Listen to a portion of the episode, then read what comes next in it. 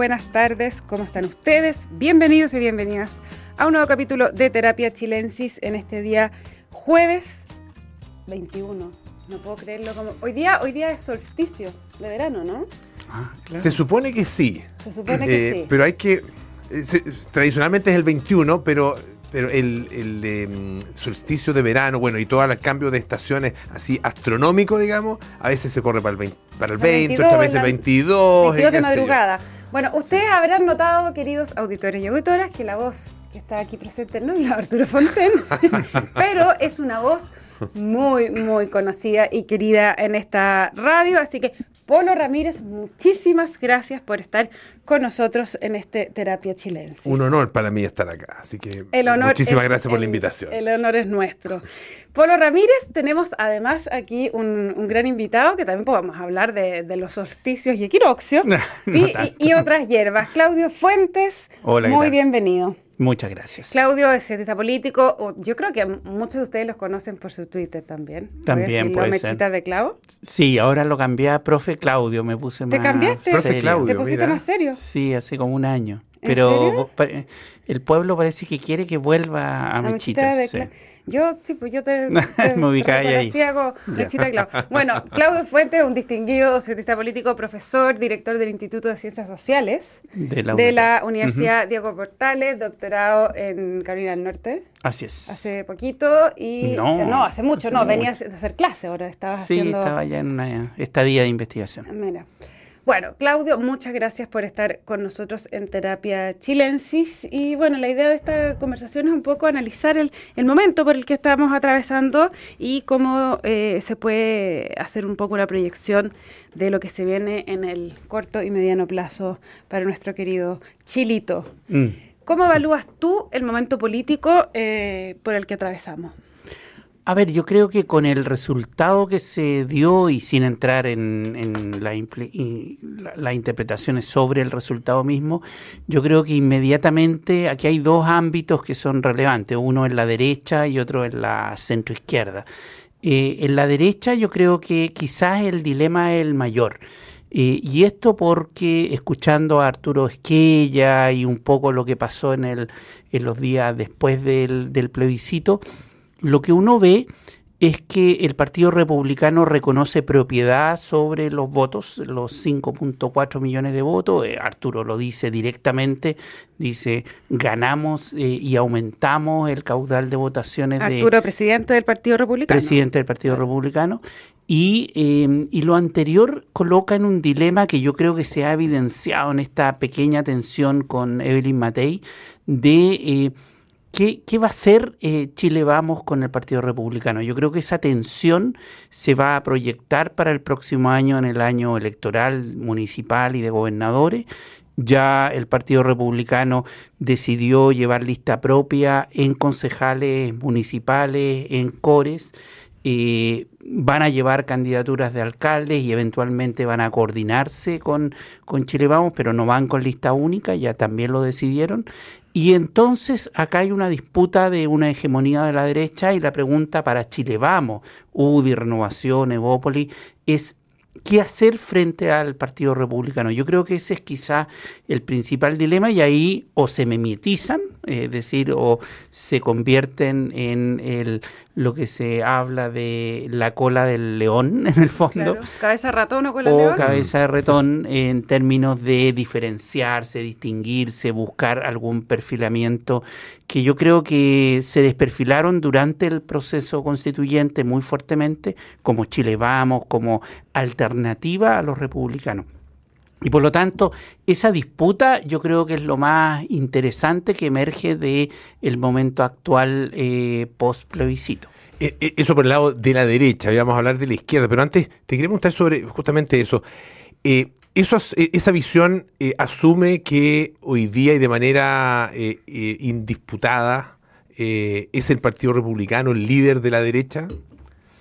Yo creo que fácticamente lo está haciendo. O sea, si bien eh, en términos de votaciones de la último Congreso, por ejemplo, eh, sigue siendo Renovación Nacional y la UDI los dos principales partidos, sin embargo, entró muy fuertemente el Partido Republicano a disputar eso y a disputar ese electorado, ese mismo electorado, a disputar particularmente el electorado de la UDI, que es de donde viene la raíz original de, José Antonio Caz. Por lo tanto, yo creo que efectivamente hay una, una disputa que eh, seguramente Renovación Nacional es el que está más preocupado porque es el partido más relevante en los últimos 10 años.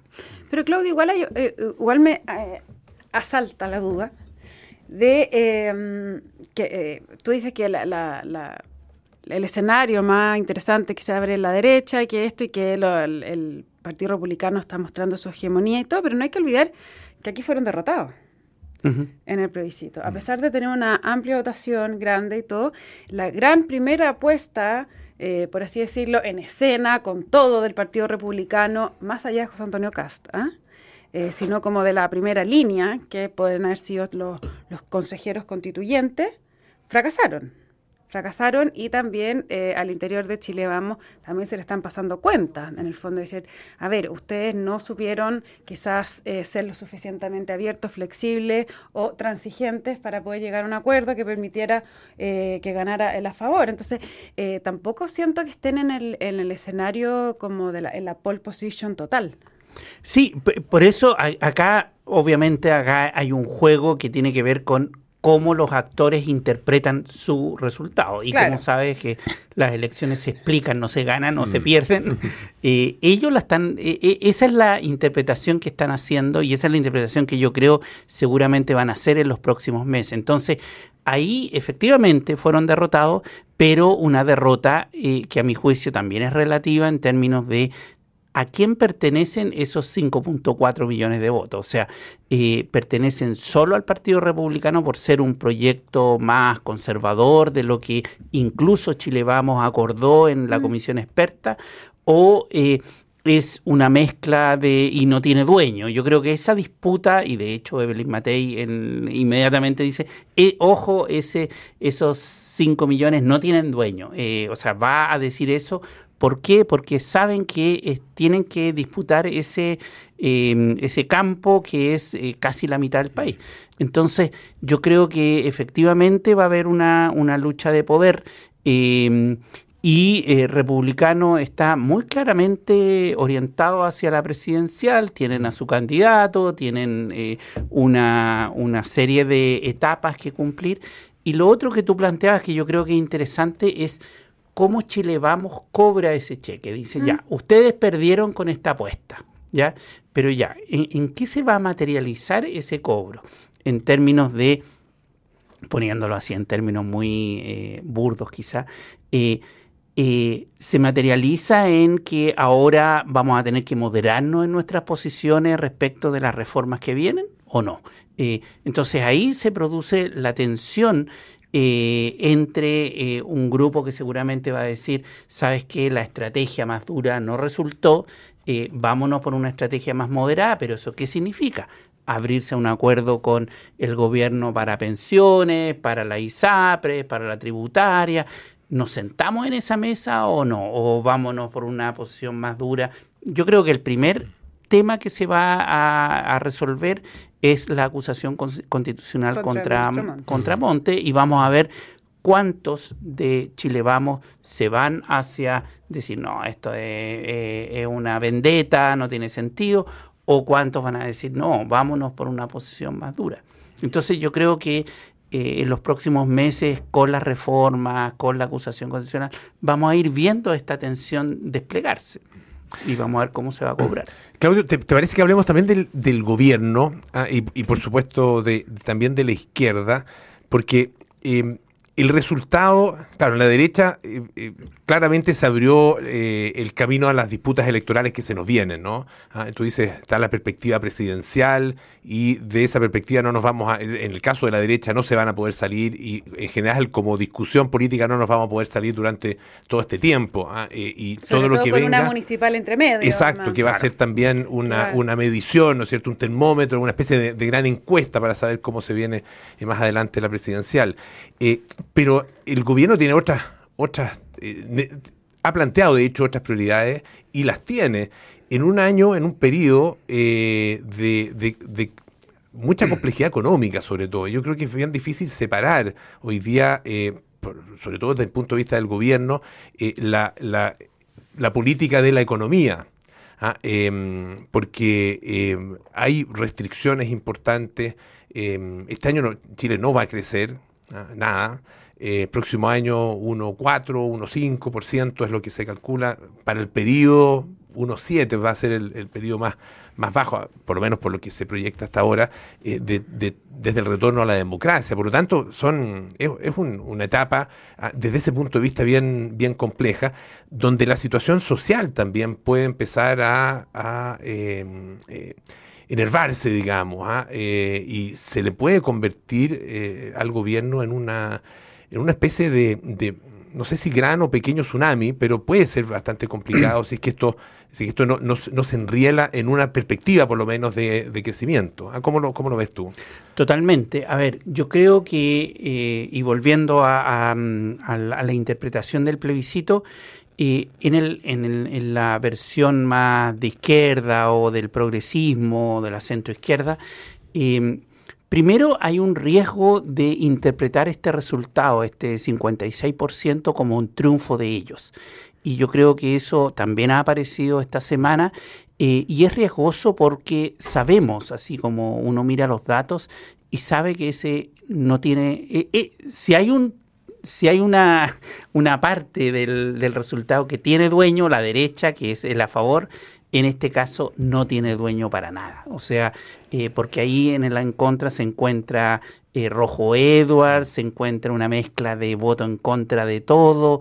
Eh, entonces hay una mezcla que no, no pueden reclamar propiedad. Y eso nos lleva a, al, al escenario que tú estás planteando, Polo, primero económicamente complejo, segundo en tema de seguridad, yo creo que va a seguir el problema, eh, y por lo tanto, efectivamente el gobierno yo creo que tiene que em, establecer una, una ruta muy pragmática y de negociar hasta que duela. Yo creo que tiene que eh, llegar a algún resultado político, eh, se lo van a presionar desde los alcaldes, etcétera, y por lo tanto va a tener que va a tener que ver si quiere llegar a un acuerdo en el tema de previsión, de pensiones, eventualmente ofrecer algo más a eh, Chile Vamos para ver si puede y logra dividir a la derecha. Yo creo que sería una estrategia de buscar los grandes acuerdos, en el fondo, de sumar eh, mayorías a su, a su idea, pero eso implica eh, reformular ciertos ámbitos, particularmente en el tema tributario, en el tema pensiones y en el tema de ISAPRE. O sea, si no hace eso, va a terminar con una derecha muy arrinconada y, eh, sin resultados. Y eso es dramático para las expectativas de este gobierno. Por lo tanto, yo creo que debería ser una etapa de mucha más moderación y mucha más puesta eh, eh, en perspectiva la relevancia del crecimiento. Esto de del gabinete para el crecimiento, con mm. el grupo, el comité. pero ponerle carne, o sea, eso ya es un anuncio, pero tiene que ponerle carne en términos de qué significa eso, o sea, qué significa en términos de creación de empleo, de incentivos, etcétera, de reducción de los permisos, toda la permisología. Entonces, materializar esa, esa oferta eh, para lograr buenos resultados de aquí a dos años. Ahora, Claudio Fuentes, uno de los, de los puntos que, que se discutió mucho durante el proceso constituyente eh, y que de hecho bastantes personas explicaban su voto a favor por eso, era por el cambio del sistema político. ¿Ya? Eh, ¿Tú ves hoy, hoy alguna perspectiva de que el Congreso pueda allanarse a reformar el sistema político? Porque en lo que no hay mucho dos opiniones, es que es una piedra de tope para cualquier coalición eh, que gobierne y pueda sacar adelante su propio proyecto. ¿Ves que hoy exista o puede existir voluntad política para caminar en ese sentido? Eh, yo creo que eh, hay muy poca voluntad.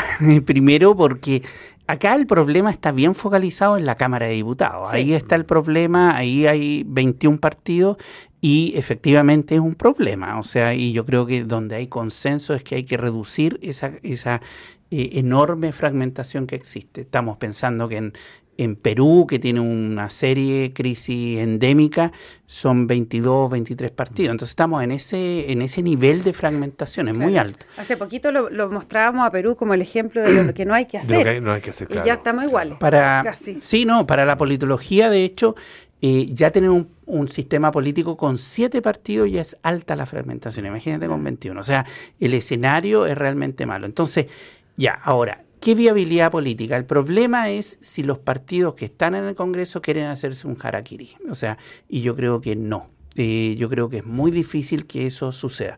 La buena novedad es que el Frente Amplio parece ser que va a haber una fusión y se va a convertir en un solo partido. Eso te reduce en seis partidos de, o cinco partidos de, de, plano, eh, pero no es suficiente. Y por lo tanto, eh, ahora, el problema es que hay una ventana que es entre enero y marzo, abril, eh, para llegar a un acuerdo, porque después entran en modo electoral eh, a partir de abril, mayo, y se acabó. O sea, ahí se acaba la posibilidad y ahí después viene la presidencial del año siguiente. Y por lo tanto, es muy poca la, la ventana de oportunidad para lograr un acuerdo político para reducir. Ahora, la reforma misma es bien simple.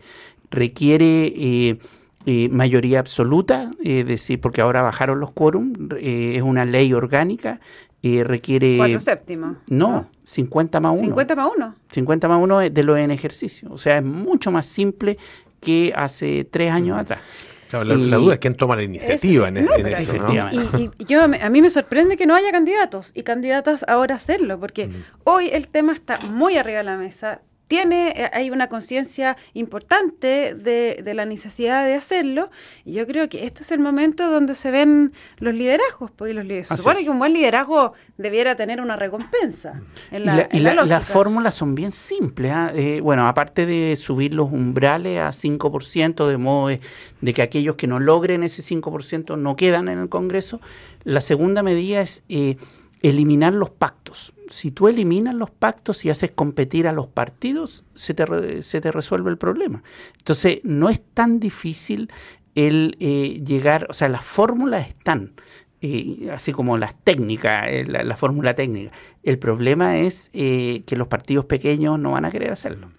Y ahí está el problema. Que, o sea, sacrificarse a sí mismo. Claro, así claro. O, fusionarse o, buscar eh, buscar acuerdos para eh, lograr cierto... Mm. O pensar en una transición, de llegar a un acuerdo de que eh, que es lo mismo que estaba en la propuesta. En esta no y en el 2030. Sí, Esperen a que nos jubilemos. Claro. Una vez que nos jubilemos nosotros, tú de ahí hagan, hagan el cambio. o, lo dejan hecho para su pero, pero, es, pero es bien increíble mm. que estando el tema y con el nivel de, desafección que hay en la ciudadanía con la política, el desinterés, eh, la falta de confianza, etcétera, nadie tome este tema. Mm. O sea, con la fuerza que, que requiere. Yo fuera política estaría está cantado. Exacto. Eh, yo creo que también se, se, produce y se ha producido en el último tiempo eh, esta, mm, que yo creo que es una visión equivocada, porque eh, finalmente todos los todos estos temas repercuten en la vida cotidiana de las personas. No hay solo temas que por un lado son los que le importan a la gente. Mm y otros temas que no le importan a la gente, por lo tanto no son, no son fundamentales. Eh, a veces hay que preocuparse de eso que en, una primera instancia parece no importarle a nadie o no ser relevante, porque esos son justamente los que conducen a, eh, transformaciones que eh, en el mediano o largo plazo van a significar cambios muy relevantes, ¿no es cierto?, para la vida cotidiana. En que, hoy día estén todos los parlamentarios más o menos disfrazados de policía eh, claro, no, hablando de la delincuencia, si no se trata de eso. No, no, totalmente. A mí, ah. me, eh, a mí me molesta mucho esta, esta eh, este discurso de, oh no, preocupémonos de lo que le importa a la gente. Mm. Porque como tú dices, Polo, eh, efectivamente lo que le importa a la gente muchas veces tiene que ver con algo eh, que es anterior, que es cómo se diseña la política. Y por eso lo que tú planteas es relevante y llama la atención la ausencia de actores, incluso dentro de la sociedad civil, que mm. empiecen a presionar por eh, ver esto como un tema gravitante en el modo en que se eh, definen las políticas mm. y todas las políticas, entonces eh, adquiere relevancia.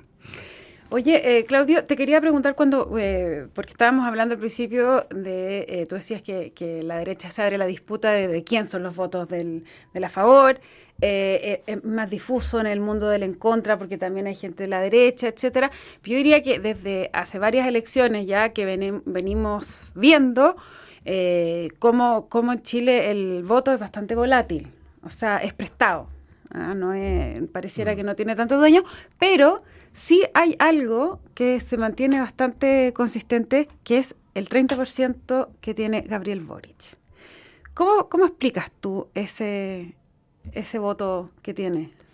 Ya, primero, eh, yo discrepo de esas interpretaciones que hablan de la teoría del péndulo, que los chilenos nos fuimos a la derecha, después nos fuimos a la izquierda, porque lo que hay son em, visiones e identidades muy galvanizadas, muy estructurales al sistema político chileno.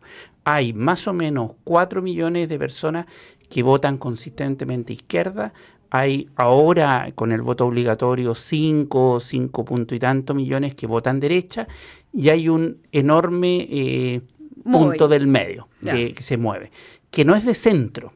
Antes era de centro, al principio de la transición era centro. Los tres tercios. Eh, estaban los tres tercios. Mm. Ahora ya no es de centro, es un grupo móvil, el centro de hecho desapareció, eh, es un grupo intermedio que está yendo y viniendo depende de la oferta. Y eso es efectivamente eh, lo que, lo que eh, nos pone en esta incertidumbre. De hecho, uno de los temas del plebiscito es que le abrió la esperanza a la izquierda que hay una posibilidad de conquistar ese grupo.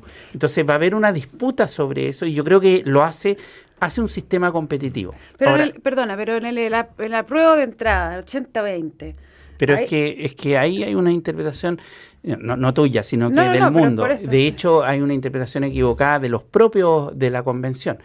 Cuando los chilenos fuimos a votar 80% a favor de una nueva constitución, ese 80% era el 40% de aquellos inscritos para votar. Ya, perfecto. Y por lo tanto, es una minoría muy activa pero era el 40%. Claro, muy convencida en un, cierto sentido, es y, verdad. Y se nos olvidó que era voluntario el voto. que ese, claro, tú, tú, hablabas de este, este porcentaje que este número, ¿no es cierto?, importante, varios millones de personas que no son ni de izquierda, ni de derecha, ni de centro, ah, sino que se mueven dependiendo de la oferta. Eh, y eso eh, lo, lo, notamos hoy día y tiene, tiene mucha relevancia por el voto obligatorio. Así es. Ah, porque no les queda otra que ir, a, que ir a votar, a menos que quieran ponerse a multa, y la verdad que, bueno, está yendo una cantidad bien importante de gente a votar, en definitiva.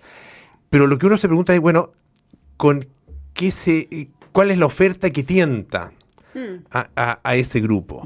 Ahora, antes de, responder a eso, eh, responderte a ti respecto de eh, Boric. Voto Boric. Ah, porque el, el 30% de Boric es más o menos cuatro puntos y tantos millones de personas que son este sector que ha sido de izquierda. O sea, cuando tú piensas, ese 38% del plebiscito fueron 4.8 millones.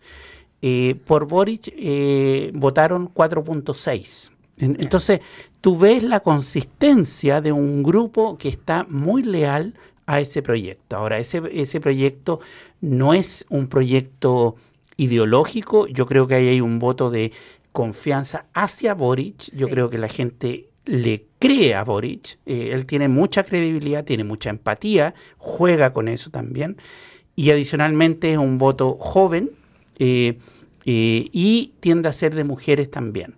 eh, porque la agenda, el voto de mujer ha cambiado mucho. ¿ah? Era muy conservador y ahora eh, tiende a ser más liberal que incluso los hombres. Entonces ahí hay un cambio de ejes que son muy relevantes. Los jóvenes menores de 34 votan mucho por, por el progresismo, etcétera.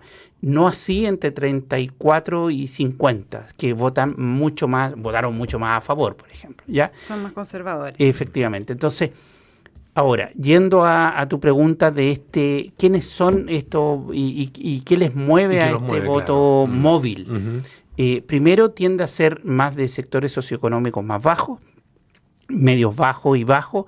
Eh, segundo, eh, están con bastante precariedad económica, empleo, por eso los temas de desempleo, crecimiento económico son muy relevantes. y en tercer lugar, eh, están en general más en regiones que en la zona central del país. En, la zona central del país, Valparaíso, eh, metropolitana, tiende a ser mucho más progresista que el resto de las regiones. Entonces, también hay una definición, una, una división territorial del voto que se ha marcado en las últimas elecciones. Claudio Fuentes, se nos acaba el tiempo, no vamos a alcanzar Hablando muchas Pasó muy rápido. A seguir conversando, pasó volando, vamos a tener que volver a, tenerlo aquí en marzo para hacer nuestra proyección 2024. Eh, ya, bueno. Así que muchas, muchas gracias por, por, haber venido y Polo Ramírez. Muchas gracias. Como pues. siempre, también un, un, placer y a su casa nomás llega. muchas gracias por la invitación. Gracias a ustedes. ¿eh? Les cuento que la transformación digital de tu empresa nunca estuvo en mejores manos. En Sonda desarrollan tecnologías que transforman tu negocio y tu vida, innovando e integrando soluciones que potencian y agilizan tus operaciones. Descubre más en sonda.com. Sonda Make It Easy. No se vayan de nuestra sintonía porque a continuación Información privilegiada al cierre y luego sintonía crónica debut junto a Bárbara Espejo y Francisco Aravena. De nuevo los dos muchas gracias y a todas y todas nos encontramos mañana con más terapia. Buenas noches. Buenas noches. Chao.